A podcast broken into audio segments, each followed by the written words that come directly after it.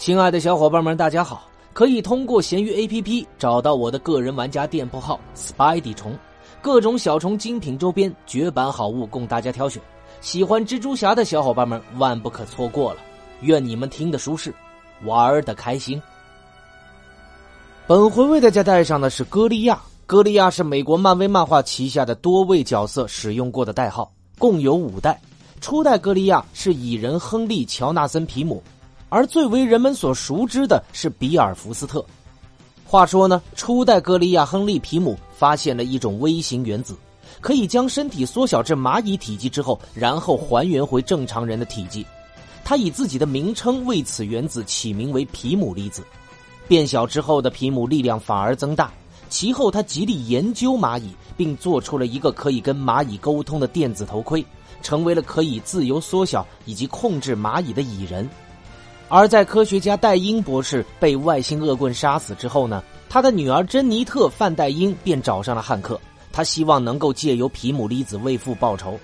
于是汉克告诉珍妮特自己的身份，并给予他皮姆粒子，让他成为了黄蜂女。之后，两个人合力逮捕了这名外星恶棍。两个人还成为了英雄搭档与恋人。之后呢，汉克提出了组建英雄团队的概念，而珍妮特则想出了复仇者联盟这个团队的名字。后来，蚁人以及黄蜂女与这个钢铁侠、雷神托尔和绿巨人一同抵抗邪神洛基的威胁。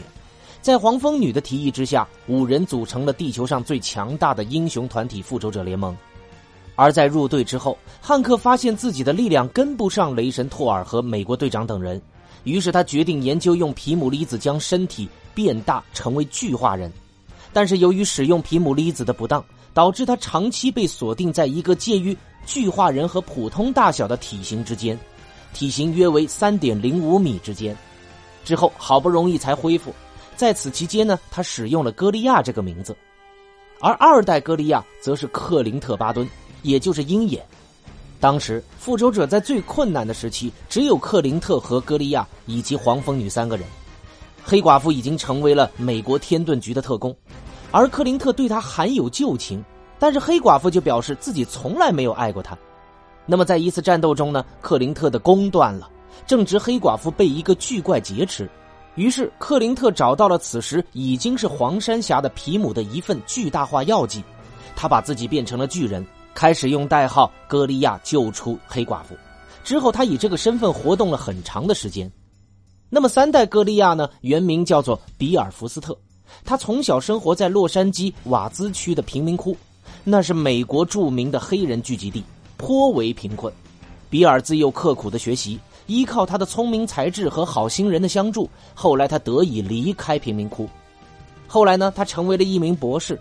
在参军之后，他加入了加利福尼亚技术研究所，在那里他遇到了克莱尔·谭普尔，于是两人相恋并结婚了。但是他的事业的成功却换来了婚姻的失败，两个人最终以离婚告终。在退役之后，他进入到了史达克工业进行研究工作，而在当时，汉克皮姆因为实验发生意外，身体定格在了三点零五米的高度，无法还原。于是，钢铁侠便推荐比尔·福斯特前往协助汉克·皮姆寻找治愈方案。福斯特成功的帮助了皮姆博士恢复原状，并完美的复制了他的变身能力。之后，在皮姆博士的鼓励之下，福斯特最终变成了一名超级英雄。此时呢，比尔已经结婚并离婚了。他为了赢回前妻的爱，假称自己找到的配方是不完全的，自己被卡在了巨大化的高度，无法恢复。只好加入到了一个马戏团，一边赚钱一边研究恢复的方法。他还给自己配置了一套服装，希望在前妻面前表演一出英雄诞生的场面。然而，比尔的前妻这个时候已经和神力侠鲁克凯奇恋爱了。他带着鲁克凯奇一起来到马戏团，看到前妻身边已经有一个英雄了，还让这个新男友来帮助自己。比尔的心情非常的糟糕，最终与鲁克凯奇一言不合就打了起来。而两个人在打斗中呢，发现这个马戏团其实是反派戒指大师操纵的犯罪基地，于是他们又联手阻止了戒指大师的犯罪行为。这是比尔的第一次英雄活动。此后，他以黑格利亚的身份开始行侠仗义。在使用黑格利亚这个身份的期间呢，比尔面对过原子粉碎者和高脚人这样子的反派，加盟过英雄组织冠军团、防卫者以及飞马计划的研究。他和神奇四侠的成员石头人结下了深厚的友谊。那么，在飞马计划的研究过程中呢，比尔被发现患上了癌症。原来，当年和原子粉碎者的战斗中，让他受到了过强的辐射。于是，比尔在石头人的建议之下改名为巨人，和石头人、冰人和美国队长等英雄一起对抗反派默多克，又与石头人和蜘蛛侠一块抓捕第二代原子粉碎者。在这些战斗之后呢，比尔的病情越发严重，眼看就要挂掉了。幸好杰西卡·德鲁有能力为他换血，并帮助他治好了疾病。不过，这也使得曾经的变身配方失效了。在一段时间里，比尔失去了超能力。没了超能力的比尔，作为技术人员参与了进化战争事件。在事件中，比尔重新使用血清配方让自己变大。不过这一次却出现了问题，他无法缩小回原状。